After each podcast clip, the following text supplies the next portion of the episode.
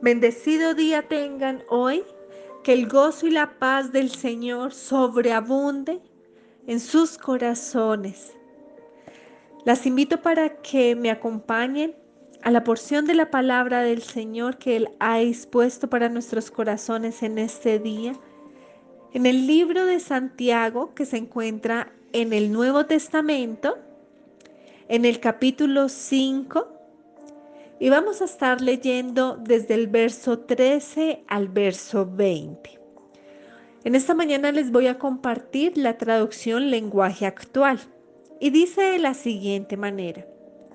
Si alguno de ustedes está triste, póngase a orar. Si está alegre, alabe a Dios con cánticos. Si alguno está enfermo, que llame a los líderes de la iglesia para que oren por él. Entonces ellos le untarán aceite y le pedirán al Señor que los sane. Si oran con confianza, Dios les responderá y sanará al enfermo. Y si ha pecado, también lo perdonará. Por eso, confiesen sus pecados unos a otros y oren unos por otros, para que Dios los sane. La oración de una persona buena es muy poderosa porque Dios la escucha. Por ejemplo, el profeta Elías era en todo igual a nosotros, pero le pidió a Dios con mucha confianza que no lloviera y durante tres años y medio no llovió sobre la tierra. Después volvió a orar y llovió y la tierra dio sus cosechas. Hermanas en Cristo, si alguna de ustedes deja de confiar en la verdad que ha aprendido y otro le devuelve la confianza, quiero que sepan esto. Quien hace que un pecador deje de pecar, salva de la muerte al pecador y logra que Dios le perdone sus muchos pecados. Amén. Cuando estamos felices, nos brota la alabanza de una manera tan especial, tan fácil, tan complaciente. Y es muy fácil adorar al Señor. Pero también la palabra de Dios nos pide que oremos en todo tiempo. Y en este pasaje bíblico nuevamente nos insta a esto, a que oremos cuando estemos tristes, pero también cuando estemos enfermos o cuando sepamos de alguien que esté enfermo. Y las mayorías de las peticiones que se comparten en el grupo de mujeres sabias han sido precisamente por sanidad, porque alguien está enfermo, porque alguien está en cuidados intensivos, porque alguien se ha contagiado por el COVID, etc. El verso 14 nos habla precisamente de que oremos por los enfermos y que le pidamos a Dios que los sane, pero que nuestra oración debe ser con confianza, es decir, creyendo que Dios tiene el poder y que hará la sanidad en esta persona. Y esto es lo que hace la diferencia. Muchas oraciones pueden, eh, se pueden hacer, pero si no hay confianza, fe en esta oración, tal vez del techo no vaya a pasar. Pero si oramos confiadamente en que Dios es poderoso para sanar, Él lo hará. Si oramos de esta manera, dice también el verso 15, que Dios nos responderá. Es decir, debemos orar con confianza, porque así Dios responderá a nuestra oración. Y aquí viene lo que me maravillaba de este pasaje bíblico.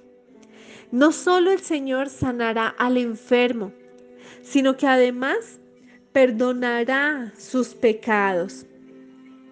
Y por estos días mi corazón se ha cargado por aquellas personas que necesitan sanidad física pero he identificado que en algunas de estas personas no solo necesitan sanidad física, sino también una sanidad y un perdón espiritual. Porque he identificado que aquellas personas quieren la sanidad física ya, quieren, quitar, que, quieren que Dios les quite ese dolor ya, quieren salir de eh, estar hospitalizados ya, pero quieren seguir manteniendo la distancia con Dios. Y esto ha cargado mucho mi corazón.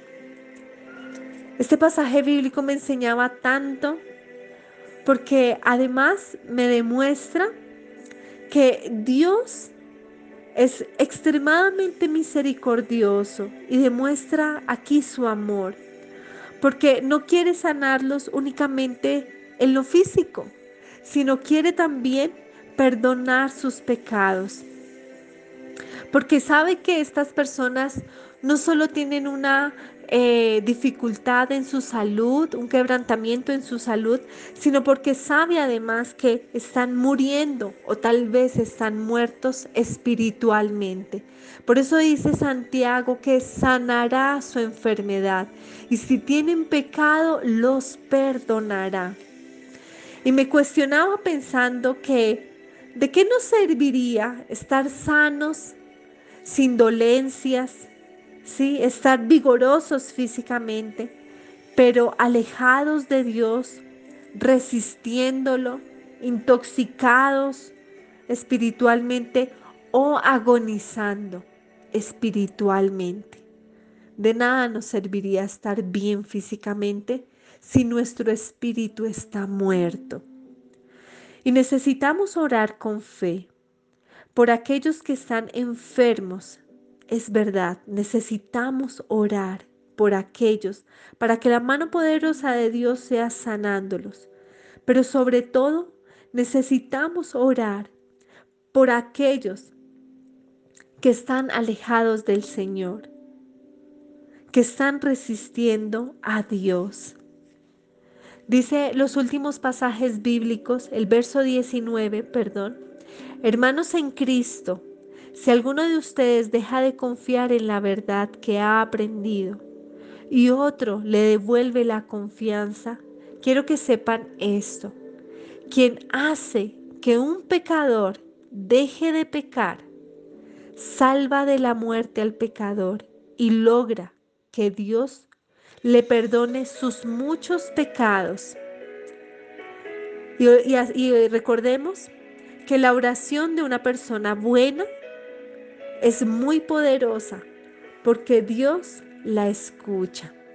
Así que acompáñame en esta mañana a orar por aquellas personas que necesitan a Dios, no solo para una sanidad física, sino para el perdón de sus pecados. Querido Dios, te damos gracias, Padre eterno, por tu amor inagotable por tu bondad y por tu misericordia, Dios. En tus manos está, Padre Celestial, la vida de cada una de estas personas que hemos expuesto, Señor, delante de ti, orando y clamando, Dios, por una sanidad física. Te oramos, Señor, confiadamente sabiendo que tú, Señor, los sanarás pero queremos pedirte específicamente, Señor, por sus corazones. Oramos, Señor, por todo aquel que se está resistiendo a ti, que está alejado de ti, que simplemente te necesita, Dios, para que lo sanes físicamente y no más. Te oramos, Padre de la Gloria y Espíritu Santo para que por favor traigas convicción a sus corazones. Por favor, atráelos en pos de ti con cuerdas de amor.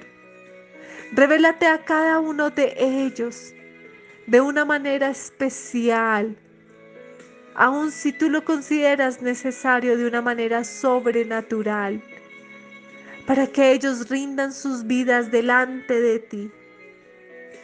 Te oramos, Padre de la Gloria, para que ellos reconozcan que tú eres su Señor y su Salvador, para que todo orgullo sea quebrantado toda soberbia de corazón sea destruida y que estas personas puedan humillarse en delante de ti, reconociendo que te necesitan y que necesitan tu perdón, para que perdones sus muchas faltas, sus pecados, Señor, y que verdaderamente sean sanados, Señor.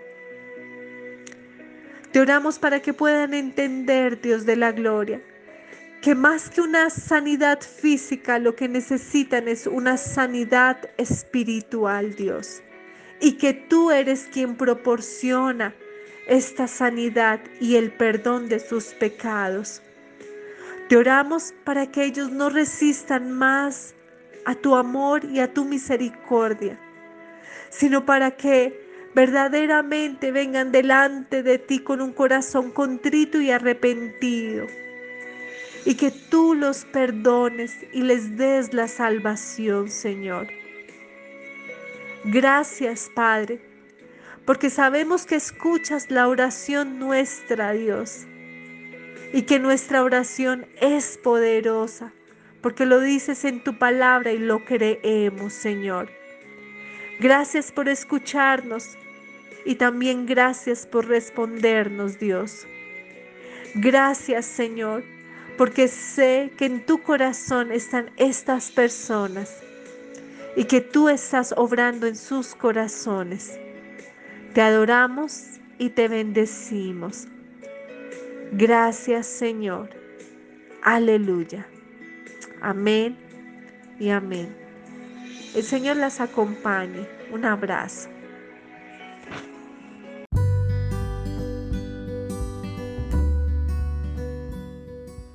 Le damos la bienvenida a cada una de las pastoras y hermanas del grupo Mujeres Sabias que cada día nos imparten la palabra del Señor y nos guían en oración. Ella está vestida de fuerza y dignidad y se ríe sin temor al futuro. Proverbios 31-25. Este versículo es el que representa a la mujer sabia del grupo de WhatsApp y nuestro lema es, escucha, cree y camina en la verdad de Dios. Les agradecemos su participación, su entrega y el dejarse usar por el Espíritu Santo cada día para levantar y sostener a tantas mujeres que necesitan abrazar la verdad de Dios. Bienvenidas.